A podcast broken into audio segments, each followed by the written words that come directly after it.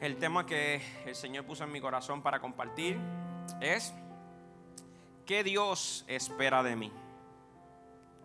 ¿Qué Dios espera de mí? Y vamos rápidamente a Colosenses capítulo 3.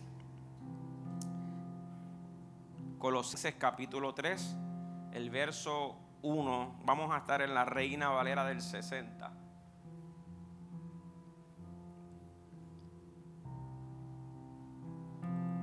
Puedan poner por ahí. Amén. Gracias, Padre Eterno. Lo voy a leer y luego vamos a, a ir repasándolo poco a poco, ¿está bien? Y vamos a solamente comenzar esto hoy, el domingo que viene vamos a continuarlo. Así que la palabra del Señor lee de la siguiente manera. Si pues habéis resucitado con Cristo, buscad las cosas de arriba, donde está Cristo sentado a la diestra de Dios. Poned la mirada en las cosas de arriba, no en las de la tierra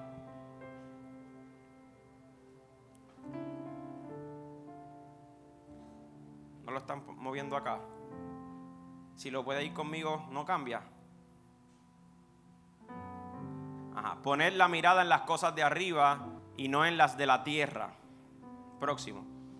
Porque habéis muerto y vuestra vida está escondida con Cristo en Dios. Cuando Cristo vuestra vida se manifieste, entonces vosotros también seréis manifestados con Él en gloria. Haced morir, pues, lo terrenal en vosotros, fornicación, impureza, pasiones desordenadas, malos deseos y avaricia, que es idolatría. Cosas por las cuales viene la ira de Dios, por las cuales, perdón, la ira de Dios viene sobre los hijos de desobediencia en las cuales vosotros también anduvisteis en otro tiempo cuando vivías en ellas. Pero ahora, dile al que está a lado, pero ahora dejad también vosotros todas estas cosas, ira, enojo, malicia, blasfemia, palabras deshonestas de vuestra boca. Eso es para otras personas, nosotros no entramos ahí, nosotros somos muy sagrados pero ese verso está ahí. No mintáis los unos a los otros. Nosotros los creyentes no mentimos. Habiendo despojado del viejo hombre con sus hechos y revestido del nuevo, el cual conforme a la imagen del que lo creó se va renovando hasta el pleno conocimiento,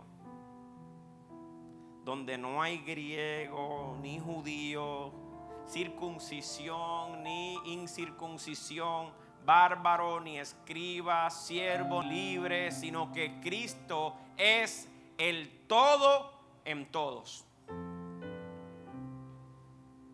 Vestíos pues como escogidos de Dios, santos y amados, de entrañable misericordia, de benignidad, de humildad, de mansedumbre de paciencia, soportándonos, soportándonos unos a otros y perdonándonos unos a otros. Si alguno tuviera queja contra otro de la manera que Cristo os perdonó, así también hacedlo vosotros.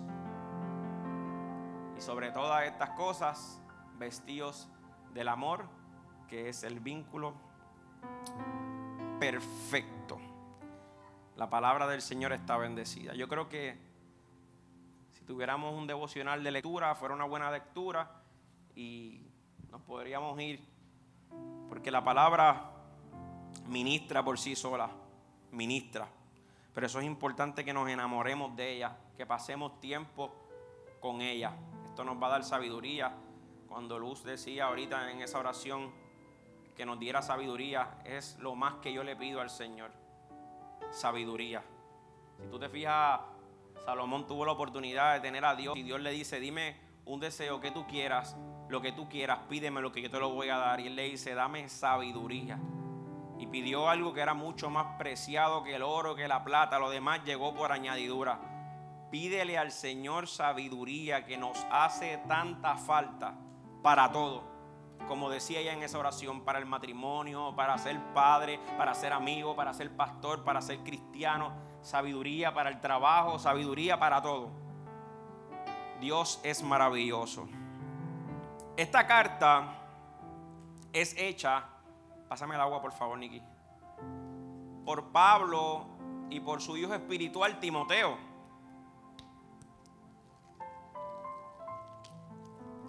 A la iglesia que está en Colosas, por eso le llaman los colosenses. Esta iglesia no la fundó Pablo, tampoco la fundó Timoteo. Digo esto para hablar un poquito sobre el contexto y que podamos entender un chililín más y encontrar un poco más de lo divertido, de lo bello, de lo rico, de lo delicioso, que es profundizar un poquito más en los versos. Y esto es una carta que es dirigida, pero fue porque recibió una carta de Epafra, que era un misionero que se cree, según el capítulo 1, el verso 7, en el verso 7 especifica que es él como un siervo fiel del Señor, como un misionero, un hombre que levantó esa obra allí. Esto se encuentra en la ciudad menor, en Asia, en la, en la Asia menor, perdóname. Actualmente se cree que este sitio es Turquía. Y qué cosa tan peculiar, que un lugar donde reina la idolatría demasiado. Fueron lugares donde el Evangelio y la palabra del Señor llegó claramente y desde el principio insistía los escritores y los fundadores para que anduviéramos derecho en medio de los tiempos. Y al día de hoy lo que prevalece son otras culturas. Cualquier cosa similar a este tiempo no debe de ser pura casualidad ni coincidencia. Es como toda la palabra está, y cuando tú miras, siempre ese deseo del Señor de que obedezcamos su palabra, caminemos en su palabra, escudriñemos su palabra, vivamos en su palabra y hacemos completamente lo contrario. Al pasar el tiempo parece como que la iglesia que la Biblia me está diciendo que seamos, no somos. Perdemos el norte, perdemos el enfoque, pero desde el principio siempre ha sido la misma intención que no nos extraviemos del camino, que sigamos la verdad, que estemos pendientes a esas falsas enseñanzas que están corriendo por ahí, que, que, no nos durmamos, que nos celemos, que cuidemos nuestra vida espiritual, que nos abandonemos la pasada manera de vivir, siempre con una insistencia increíble. Desde el principio de la iglesia hasta este tiempo, dile al que está a tu lado, es exactamente lo mismo. Cogíamos de la misma pata nuestra naturaleza pecaminosa siempre nos está como que atrayendo, seduciendo constantemente. Y de esto no se libra a nadie. Todo aquel que ora está expuesto a esto. Todo aquel que lee la palabra está expuesto a esto. Todo aquel que persevera está expuesto a esto. El que quiere obedecer a Dios está expuesto a esto. Por eso ellos estaban ahí. Como una de tantas cartas, como a Filipenses, como a Éfeso. Era lo mismo. Como cuando vamos a Apocalipsis, cuando tú ves cuando le está escribiendo ese ángel a, las iglesias, esa amonestación como que endereza tu vida. Es lo mismo que en este tiempo se está haciendo. Somos nosotros y el mensaje es para nosotros. Hay que hacer ajustes. Y lo que quiero hacer claro en, esta, en estos domingos que vamos a compartirle esta palabra es que si Dios está esperando algo de nosotros. Yo quiero que seamos sinceros. ¿Cómo tú te sientes cuando tú esperas algo de alguien, que tú le has dado todo lo mejor de ti,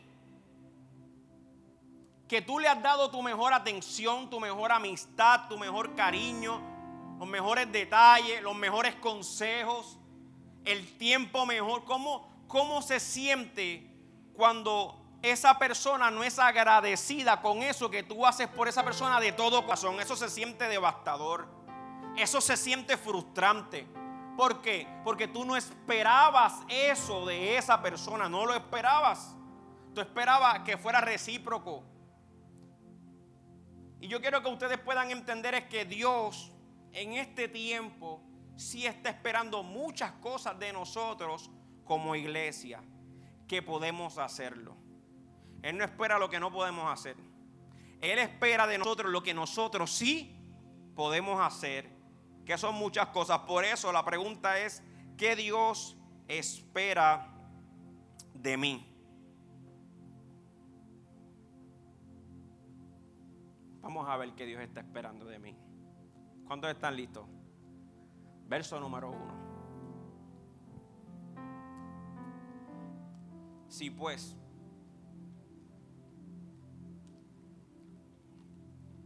lo veo de esto. ¿Alguien aquí ha hecho una carta de dos o tres páginas? Cuando estabas enamorado apasionadamente. ¿Ah? ¿Alguien sabe lo que le estoy diciendo? ¿O solamente era yo el único que recibía esas cartas a sus esposas? Fluye, fluye, papi. ¿Alguien sabe lo que le estoy diciendo? ¿Sabes que en esa carta la intención de ese escritor, desde la página número uno hasta la última página, aunque esté por el frente y por atrás, es la misma?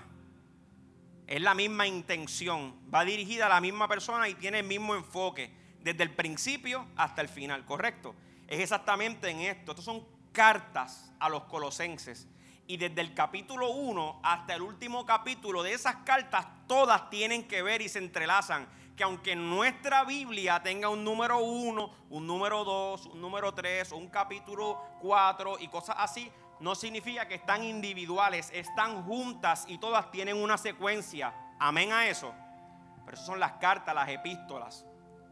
Por eso cuando este, aunque sea un versículo 1, tiene una, una secuencia. Por eso él dice, si pues habéis resucitado con Cristo. Entonces, si tú vas al capítulo 2, y aquí me está hablando de resurrección, en el capítulo 2, ¿de qué me estaba hablando? ¿Ah? De muerte. Porque para poder Cristo pedirte estas cosas, exigirte estas cosas, eh, pedirte esto como ordenanza, estas cosas, tienes que primero haber muerto con Cristo para luego haber resucitado con Cristo. Por eso es que es justo lo que Él nos pide a nosotros. Por eso es que es justo, porque esto es para aquellos que han resucitado con Cristo. Por eso en el capítulo 2, que no nos vamos a entrar aquí ahora, puedes leerlo, una carta bien pequeña y bien interesante, bien interesante. Pero en el capítulo 2 él estaba hablando de la muerte, le hablaba del bautismo y también le hablaba de la resurrección. Pero cuando hablaba del bautismo se refería a ser sepultados con Cristo, para sí mismo ser resucitados con Cristo. Por eso entonces ahora él viene en la conversación en este nuevo capítulo que nuestra Biblia lo divide y dice, pues si tú resucitaste con Cristo, debes de hacer una cosa. Y este es el tema, ¿qué Dios espera de mí? Que si tú resucitaste con Él, estas son las cosas que Él está esperando de nosotros. Vamos a leerlo porque está ahí. Ustedes me están mirando como que dale, pastor, dime, ¿cómo predica? Papi, eso está ahí. Él está esperando de mí que si yo resucité con Cristo, comience a qué? Léalo conmigo. Vamos a leerlo todos juntos. Buscad las cosas de arriba donde está Cristo sentado a la diestra de Dios. Y en esta carta le ponemos la atención a algo, que este escritor me está especificando dónde está Cristo. ¿Qué hizo Cristo? ¿Dónde está Él en este momento? Ahora mismo, ¿dónde está Cristo? Sí, yo sé que está en nuestros corazones y el Espíritu Santo, yo, yo le entiendo, pero ¿dónde está Cristo literal ahora mismo. Sentado a la diestra del Padre. Ese lugar, la Biblia lo reconoce como el lugar de honor. Porque ese lugar no fue porque, ay, pues no, ese lugar fue porque Él se despojó teniendo forma de Dios, no es que escatimó ser igual a Dios como cosa que aferrarse. Él se despojó y se hizo maldito como uno de nosotros, tomando nuestro lugar en la cruz del Calvario y derramó hasta su última gota de sangre por nosotros. Ese lugar no es porque por pura así, no, ese lugar es porque es el lugar de honor porque Él se lo merece. Porque Él luchó por eso. Él luchó por nuestra libertad. Él luchó por nuestra salvación. Él luchó por nuestra sanidad. Amén. Amén. Y Él te está diciendo, está bien que estén reunidos en Colosas, en Casa de Misericordia o en sus respectivos lugares. Eso está bien. Pero lo que Dios desea no es que estén reunidos. Lo que Dios desea es que comencemos a mirar las cosas que Él está llamándome a, mirar. ¿Dónde están las cosas que Él quiere que yo mire? Arriba. ¿Qué Él está diciendo? Esto es literal, literal. Donde está sentado a la diestra del Padre. Lo que me está ahí, próximo verso, próximo verso.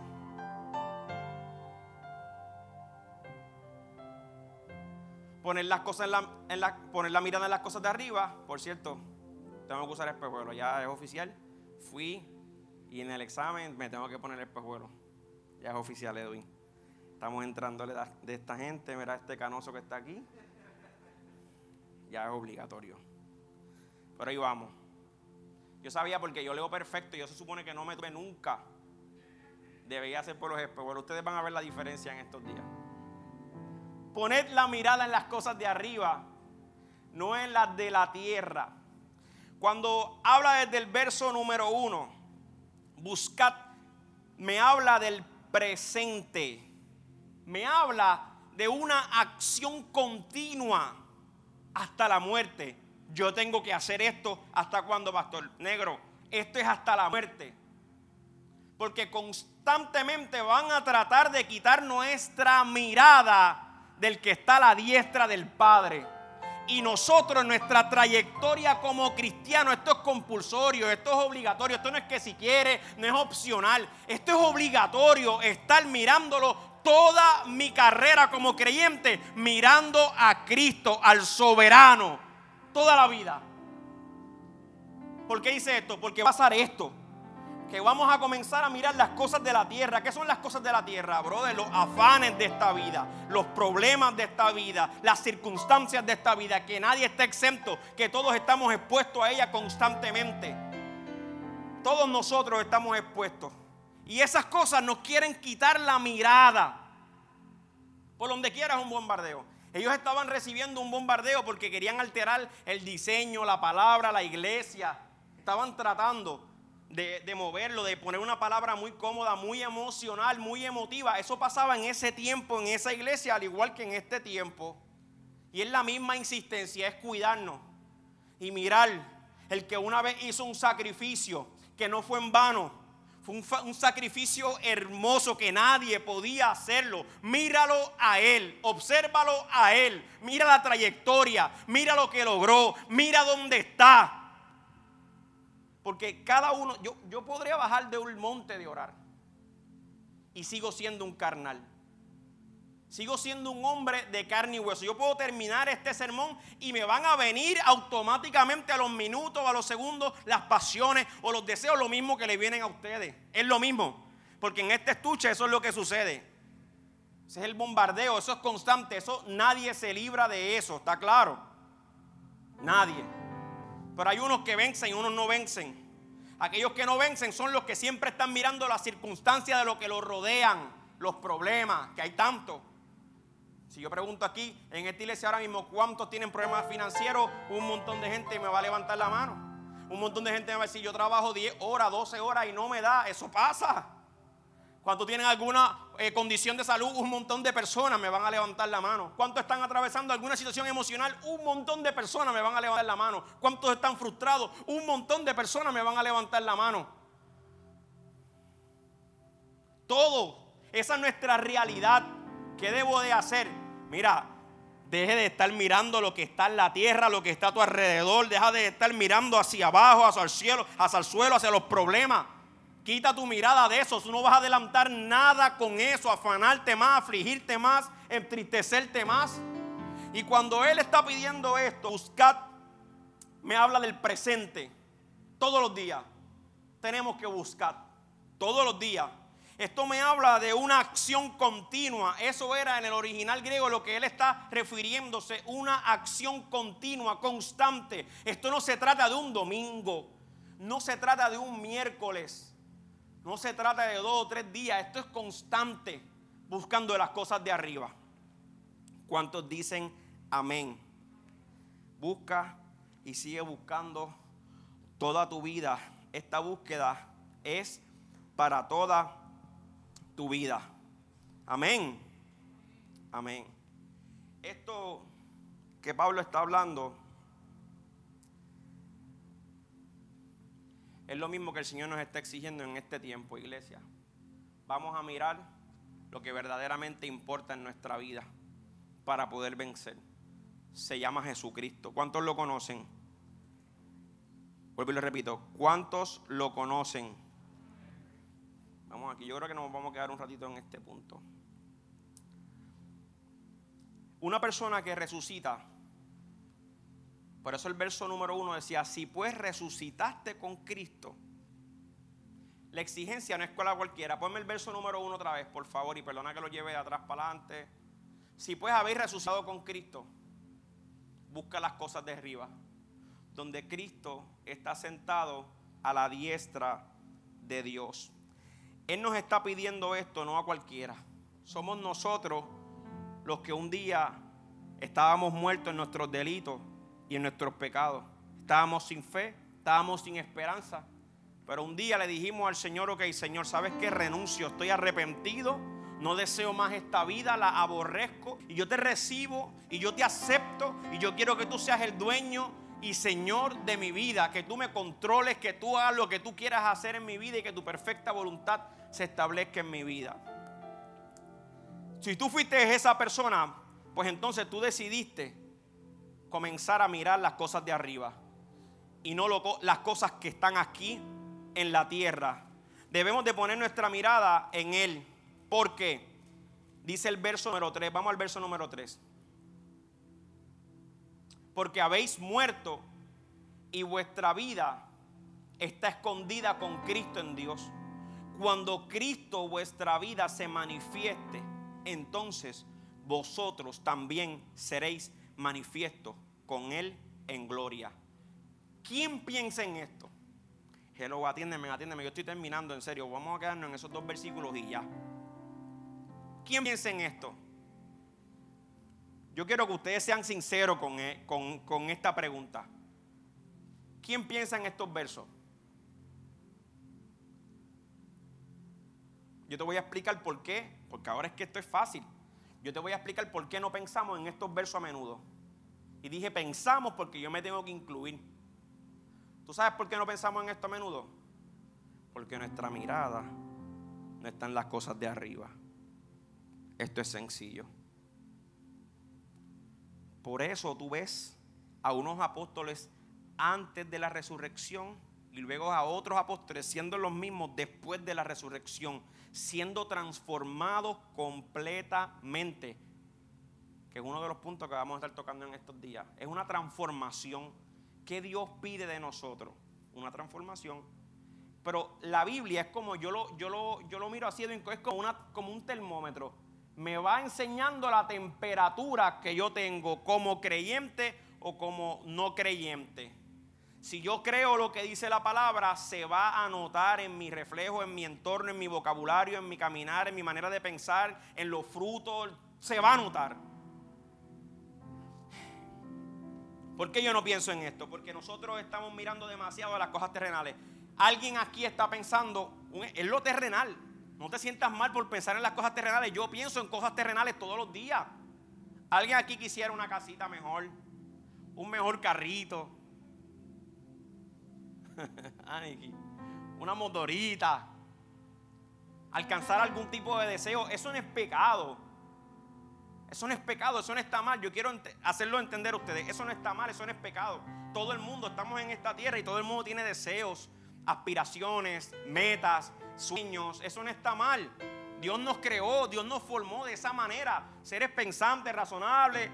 Dios nos formó de esa manera. ¿Qué está mal, pastor? Está mal que tus sueños y tus metas solamente sean estas. Y que luches por esta que tus ojos alcanzan a ver. Y que no pienses en las metas que Dios quiere que tú pienses. Alguien piensa en esto. Alguien piensa en que nuestra vida está escondida en Cristo, con Cristo, en Dios. Alguien medita en esto. Alguien piensa en el porvenir que no sea el terrenal, en la graduación, en las metas, en los méritos, en los premios, en lo que vas a alcanzar, en la boda, en la pareja, en los hijos. Todas son las cosas terrenales que nos quitan la mirada de lo eterno. Somos seres terrenales.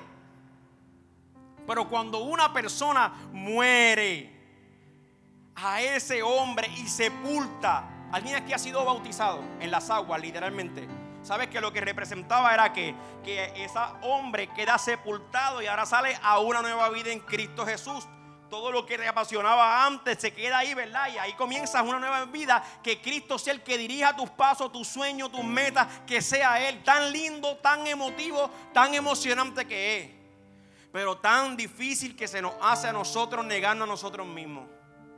Qué difícil es que verdaderamente yo esté mirando el sueño de Dios, los deseos de Dios, la palabra de Dios Qué difícil es eso. ¿A quién se le hace fácil? A nadie,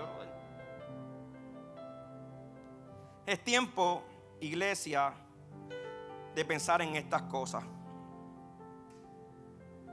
Verso número 3, porque habéis muerto en Cristo vuestra vida. Y vamos al verso número 4. Y ahí nos vamos a quedar. Cuando Cristo, vuestra vida, se manifieste, entonces vosotros también seréis manifestados con Él en gloria. ¿Quién piensa en esto aquí? ¿Tú sabes qué?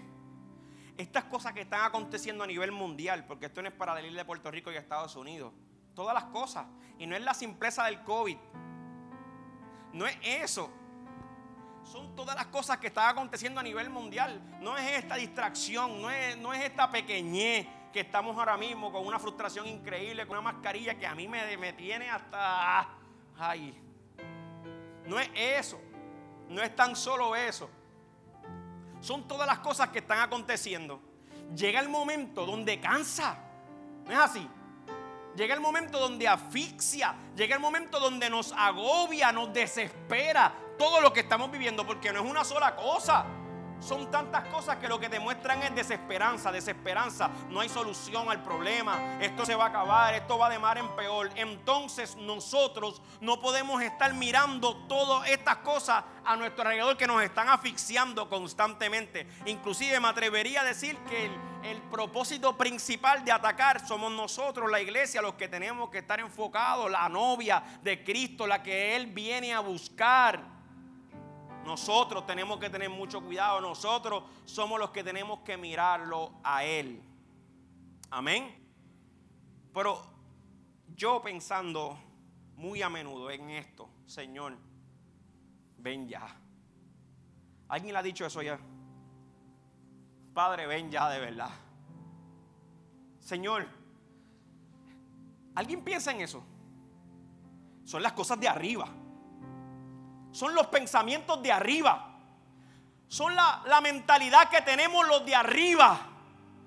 Estar pensando constantemente en el sueño del sacrificio de la cruz del Calvario. Que esto tiene un fin. Dile al que está a tu lado, esto tiene un fin. Y no es una vacuna. Y no es un medicamento. Esto es lo que tenemos que pensar nosotros. A esto es lo que le estaba convocando Pablo y Timoteo en esa carta a esos colosenses a motivarlo. Iglesia, no se desanimen por lo que está a su alrededor. Se lo decían azotados, se lo decían cuando estaban presos, se lo decían en todo momento como Cristo lo modeló, atado de brazos y piernas, carnalmente, claro está.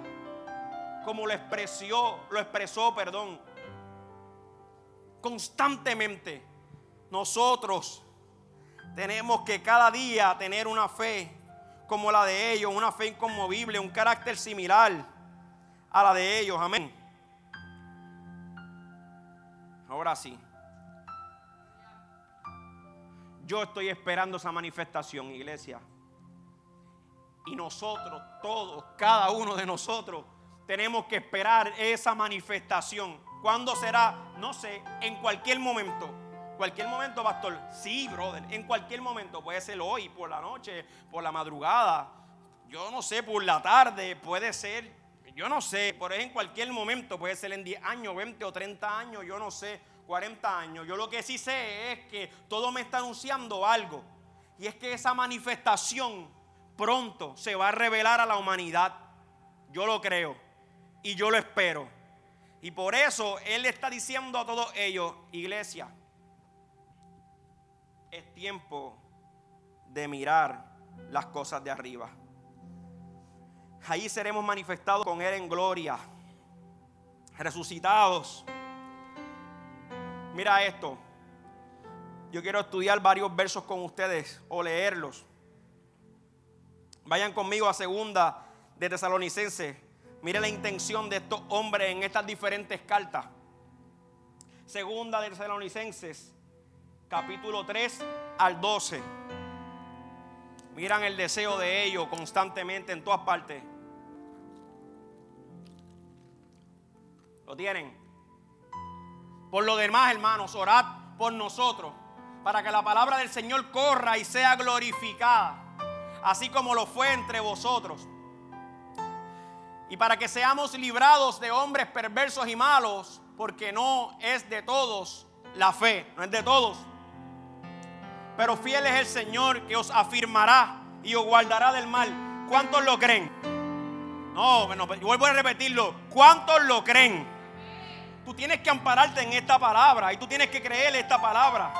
Y ellos lo decían y lo vivían y lo creían en ocasiones azotados porque un azote no significa que Dios no te está guardando del mal. Él se refería al mal venidero, a las consecuencias que van a pagar los injustos, los que negaron la fe, los que negaron la existencia de Cristo, los que se burlaban, los que, los que perseguían la iglesia como hoy día que quizás no me están persiguiendo con un rifle, pero quizás nos están persiguiendo a través de las redes, oprimiéndonos, ¿verdad? Dice así, tenemos confianza respecto a vosotros en el Señor, en que hacéis y haréis lo que hemos mandado. Esa es la esperanza de todos nosotros, como ministros, que ustedes hagan. El Señor encamine vuestros corazones. Perdón, que Milton siempre me regaña, es para acá, ¿verdad, Milton? Perdón. Gracias. El Señor encamine vuestros corazones a el amor de Dios y a la paciencia de Cristo. Mira el deseo.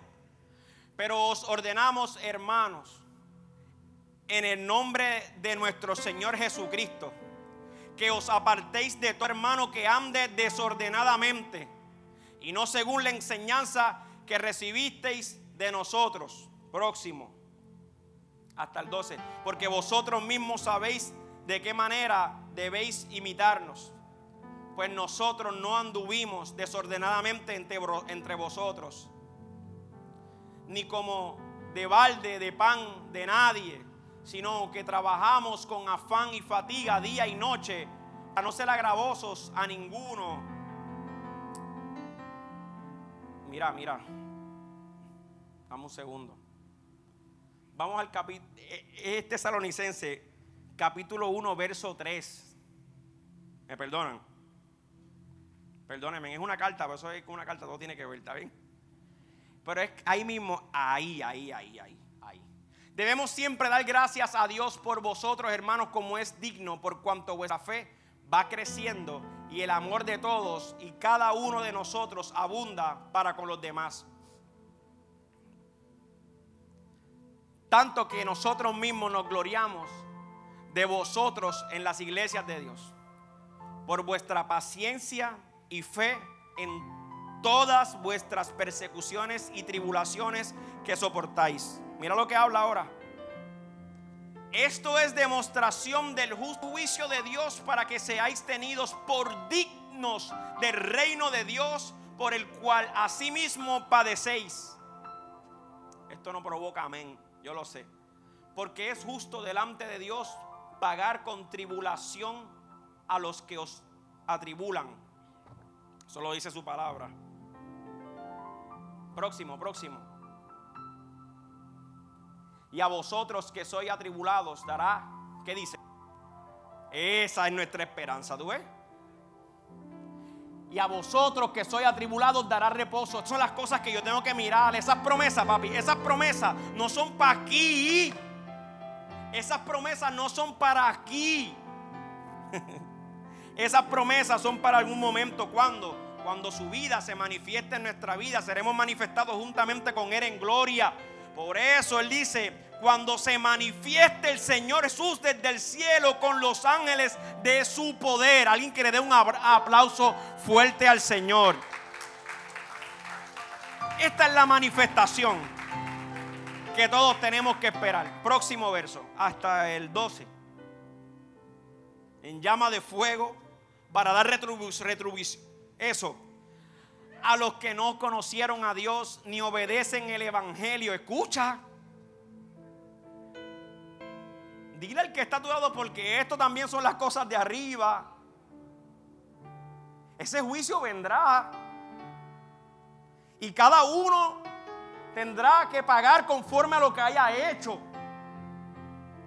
Esto le da seriedad a nuestro evangelio, a nuestra manera de pensar, a nuestra manera de perseverar, a nuestra manera de creer, a nuestra manera de obedecer, porque lo hacemos en ocasiones como nos place, no como nos exige. Pero él dice, ¿cómo va a ser eso? En llama de fuego dará retribución a los que no conocieron a Dios, ni obedecen el evangelio de nuestro Señor Jesucristo. Próximo verso. Los cuales sufrirán pena de eterna perdición. Dile al que está a tu lado, toma las cosas en serio, negro. Porque según se cumpliendo todas las cosas, esto también se va a cumplir al pie de la letra. Ese es el día de la manifestación. Hello. Esto nadie va a decir amén. No me importa un divino si dice amén. Esta palabra se va a cumplir así como lo dice su palabra. Vamos a darle seriedad. Esa manifestación es la que nosotros tenemos que anhelar. Esa manifestación. En estos días la señora esta, Ada Torres Toro, me ha dado una saca por techo, pero tan violenta.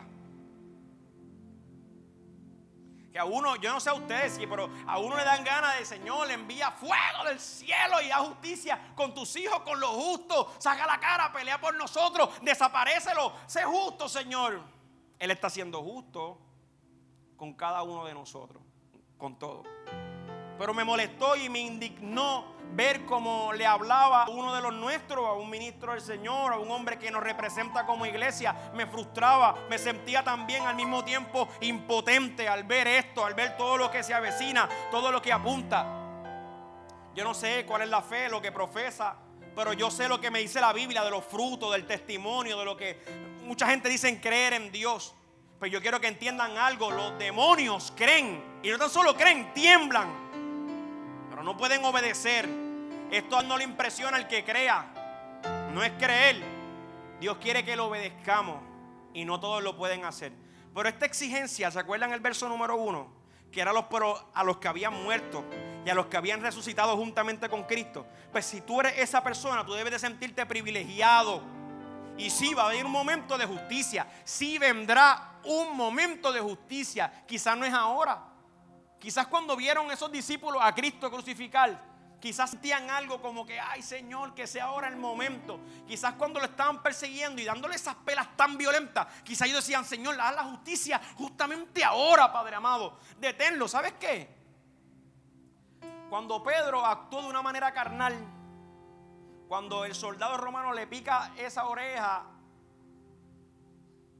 cuando Pedro le pica esa oreja al soldado romano, Jesús le dice, ¿tú no crees que mi Padre tiene la potestad para enviar una legión de ángeles aquí, de tener todo esto de la manera así? Ese es Dios.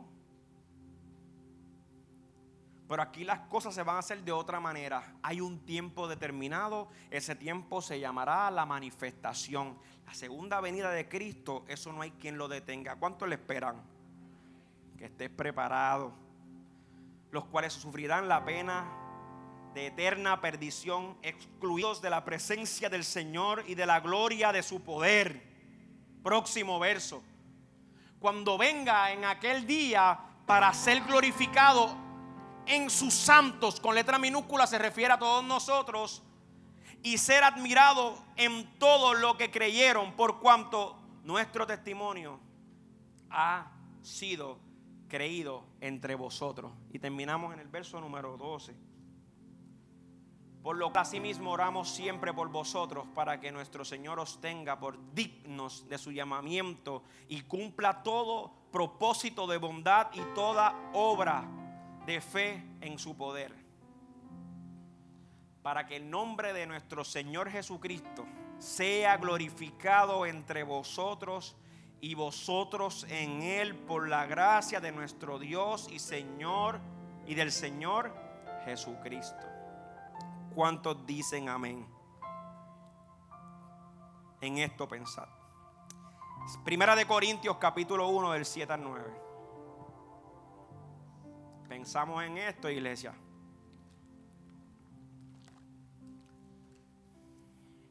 Esto no se trata de miedo. Mucho tiempo se predicaba esto por miedo, por transferir miedo. Yo creo que esta palabra es tan necesaria en este tiempo. Y no es por miedo, es para que nos encuentre preparado cuando venga el Señor de esas diez vírgenes, que nos encuentren con nuestras lámparas llenas de aceite, amén, preparados, amén. Vamos a ver si no me equivoqué ahora. Ajá. Primera de Corintios, capítulo 1, del 7 al 9. De tal manera que nada os falte en ningún don, esperando qué cosa. Vuelve a hablar de lo mismo, la manifestación de nuestro Señor Jesucristo. Próximo verso, aleluya.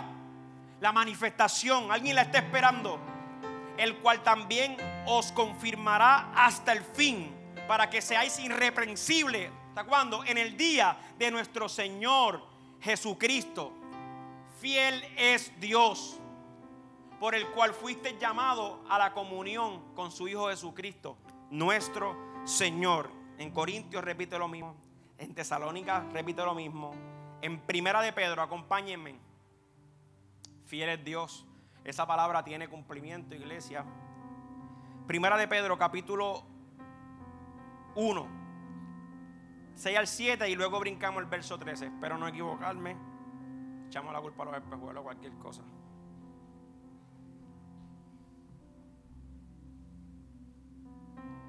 Primera de Pedro, capítulo 1, ahí estamos en lo cual vosotros os alegráis, aunque ahora por un poco de tiempo, si es necesario, tengáis que ser afligidos en diversas pruebas, no te sientas lejos, para que sometida a prueba vuestra fe, mucho más preciosa que el oro, el cual, aunque perecedero, se prueba con el fuego, sea hallada la alabanza, gloria y honra cuando sea manifestado Jesucristo.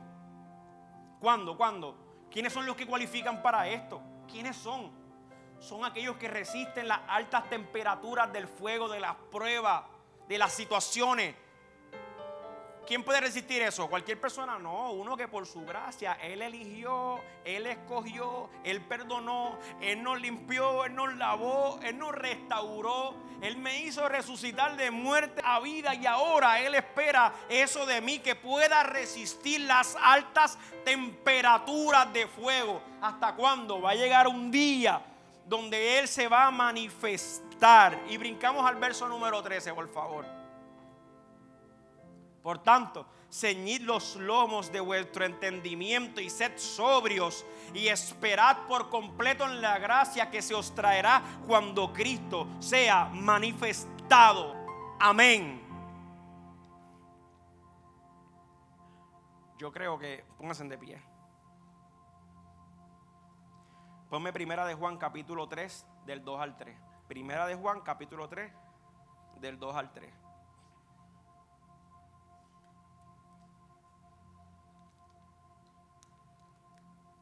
Utilizamos estos versos como un poquito de introducción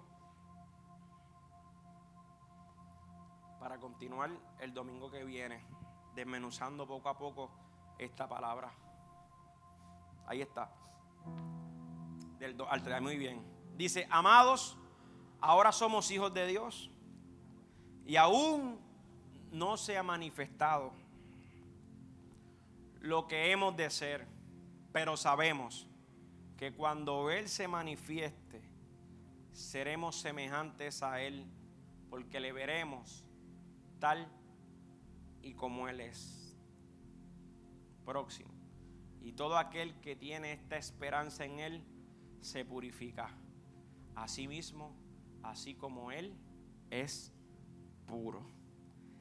Esa manifestación, iglesia,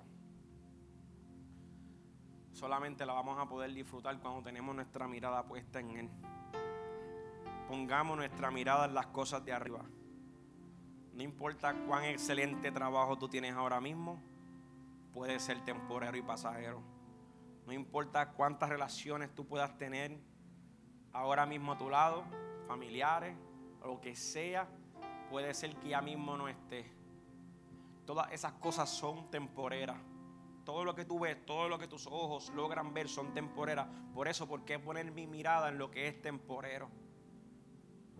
Yo y mi intención con estos cuatro versículos bíblicos es hacernos entender qué Dios espera de nosotros. Que pongamos nuestra mirada en las cosas de arriba y no en las terrenales. Esperando la manifestación que será, que nada la va a poder tener. Que comencemos a mirar esa manifestación y disfrutar, wow, ¿cómo será eso? ¿Cómo será cuando Él descienda? ¿Cómo será? Porque hay tantas interpretaciones, pero ¿sabes qué? La realidad de todo es que esto va a acontecer. ¿Cómo? Eh, pues, ¿Qué te puedo decir? Solamente Él sabrá cómo. Pero yo me puedo imaginar tantas cosas tan hermosas. Lo cierto es que yo tengo que estar preparado y mirando. ¿Qué fue lo que tú dijiste? Ok, Señor. Pues esto que yo estoy viviendo en este momento no me puede quitar la mirada y la búsqueda continua de las cosas que están ahí para mí. Mi mayor promesa no está aquí en lo terrenal, mi mayor promesa Él me la dio en la salvación de mi alma y es por gracia. Y mientras tanto nosotros peleamos nuestra batalla aquí como guerreros, como guerreras del Señor valientemente, esperando un día esa manifestación. Eso son las cosas que nosotros tenemos que mirar. Cuando tú comienzas a mirar todas estas cosas, luego podemos disfrutar las demás cosas y podemos tener la fuerza de voluntad para poder seguir venciendo, como arranca en ese verso número 5, dice, pues entonces haced morir las obras de la carne, de la carne.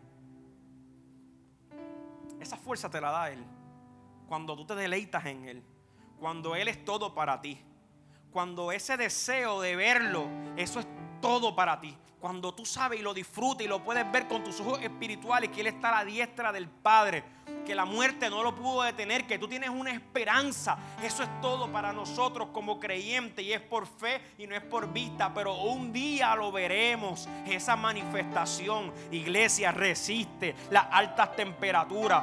¿Qué Dios espera de ti? Dios espera que tú seas resistente. ¿Qué Dios espera de ti? Dios espera que tú seas firme que Dios espera de ti, que tú anheles a Él más que cualquier cosa creada en este mundo. ¿Qué Dios espera de ti? Usa tu visión espiritual. Comienza a mirar porque su regreso es eminente. Él regresará por la iglesia. Él viene, eso parecía una historia, eso parecía un cuentito, eso, parece, eso es cierto, Él regresa y esa es nuestra esperanza. Resiste un poco más, aguanta un poco más, ajusta tu vida. Pídele al Señor ahí, Señor, devuélveme esa emoción de buscarte, devuélveme esa pasión, devuélveme ese primer amor, devuélveme, Señor, esa, eso con lo que yo soñaba, los dones, Padre amado, esos regalos que tú me has dado, que yo los he echado a un lado, Padre amado, perdóname, Señor. Me humillo delante de ti, Padre Perdóname, Señor, nos humillamos delante de ti, Señor. Que tú seas nuestro centro, que tú seas nuestro dueño, Señor. Señor, sé tú el único que gobierne mi vida, mi corazón, mis emociones, mis sentimientos. Sé tú, Padre. Perdóname, Dios. Perdóname, Señor, por mirar lo que no tengo que mirar. Por desear lo que no tengo que desear este corazón tiene que arder por tu regreso, por tu justicia, por tu verdad, por tu regreso. Señor, tú regresa por nosotros. Y no nos quedamos porque somos iglesia. Y tu justicia vendrá, Señor. Y pelearás por nosotros, Dios. Y serás manifestado y nosotros seremos manifestados contigo en gloria. Ya no habrá dolor. Un día no habrá sufrimiento. Un día no habrá escasez, no habrá pobreza no habrá medicamento, no habrá pecado. Esa es mi esperanza. Y eso es lo que yo veo, que un día esto tendrá fin. Se lo puso él mismo, el eterno, el todopoderoso, el que tiene controlado los vientos, los mares, todo. Él es Dios. Y Él merece ser exaltado. Merece que nuestras rodillas no se doblen delante de ningún problema, delante de ningún gigante, circunstancia, situación, persecución. Él lo merece. Él merece una fe inconmovible. Él merece una adoración continua, continua, constante. Él merece nuestro carácter. Él merece mi perseverancia. El miércoles en la mañana por la mañana me levanto y lo primero fue que dije fue, wow, Señor, abriendo mis ojos en la cama, digo, nuevas son cada mañana, Señor, tu misericordia. Y el Señor automáticamente me fui a caminar por allí por la urbanización. Y me hizo ir a ese libro de lamentaciones capítulo 3, ese verso 22 y el 23. Y mirar la realidad de ese pasaje.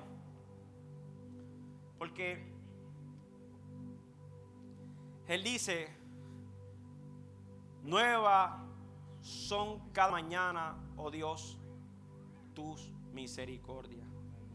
Y por tu misericordia no hemos sido consumidos. Y después le dice, oh, cuán grande es tu fidelidad. Es por su misericordia, escúchalo bien, que no hemos sido consumidos y de esto no se salva nadie. Es sencillo, es por su misericordia. Y después puede decir, wow, cuán grande es tu fidelidad, no la mía, cuán grande es tu fidelidad. Y eso provoca que por la mañana tú te levantes con una alabanza y en agradecimiento, Señor, gracias. Porque se supone que no estemos aquí, que no estemos de pie, pero gracias. Iglesia, vamos a mirar lo que verdaderamente es importante en nuestra vida se llama Jesucristo. Está la diestra del Padre. No está ajeno a nuestro sufrimiento. Nuestro, no está ajeno a nuestras batallas. No está ajeno. Nos deja un consolador, está en nosotros, con vosotros, todos los días, hasta el fin, sellados, marcados. Somos sus hijos. Tú no estás solo. Tú puedes vencer. Tú puedes ganar la batalla. Porque su poder se perfecciona es Él, se trata de Él y la gloria es de Él. Siempre es por Él. Podemos comenzar a mirar las cosas de arriba, a esperanzarnos con ese gran final radiante. Yo en ocasiones le digo a mis hijos, ustedes se imaginan cuando ya no exista el pecado, que Dios crea esa, tierra nueva y ese cielo nuevo. Tú te imaginas si alguien ha ido a Culebra y esas playitas así que son bien lindas. Tú te imaginas cuando no haya contaminación, esos ríos cómo serán. Cuando tú te puedas tirar a descansar en algún sitio, qué bello. Yo soy un viajero, perdonen mi película. Pero es que yo soy un viajero y yo anhelo tanto ese momento. Y Él lo hará, brother. Aunque nadie lo crea, eso lo hará fin de todas las cosas, Él se va a manifestar. Señor, gracias por esta oportunidad de predicar tu palabra. Eres muy bueno, eres muy maravilloso, Señor. Perdónanos a cada uno de nosotros, Dios, por todos nuestros errores, Señor. Ayúdanos a, a seguir de pie, marchando, caminando, peleando la buena batalla de la fe. Que no retrocedamos, Señor, jamás. Habla a cada persona mientras estén en su casa, en su carro, en sueño, cansando, en visiones, audiblemente, como tú quieras, Señor. Esa sensibilidad que regrese, Padre amado. Esa incredulidad que se vaya, Padre eterno, en el nombre de Jesús. Esa dureza de corazón que se vaya, Padre amado. Corazón extensible, Padre eterno, a lo que tú quieras hacer, Señor. Dirígenos, Dios. Lo que tú quieras que hagamos, eso se hará. Y yo en lo personal, aunque no entienda, Señor, yo estoy a tu disposición, Padre eterno. Y lo que quieras hacer, yo me ato con estas palabras en mi vida. Tú lo haces, aunque yo no lo entienda y aunque yo no quiera. Porque mi dueño y mi Señor lo eres tú. Cuando tú digas, Señor. Cuando tú digas, Padre amado. Gracias, Padre eterno, por hacernos así a tu imagen y a tu semejanza. Y por morir y resucitar. Y por no dejarnos solos tú regresarás por nosotros. Esa manifestación será y la veremos, Señor, y recibiremos cada uno conforme a lo que hayamos hecho. Tu gracia y tu justicia, tu sangre poderosa nos limpia, Señor. En el nombre del Padre, del Hijo y del Espíritu Santo. Amén, amén y amén.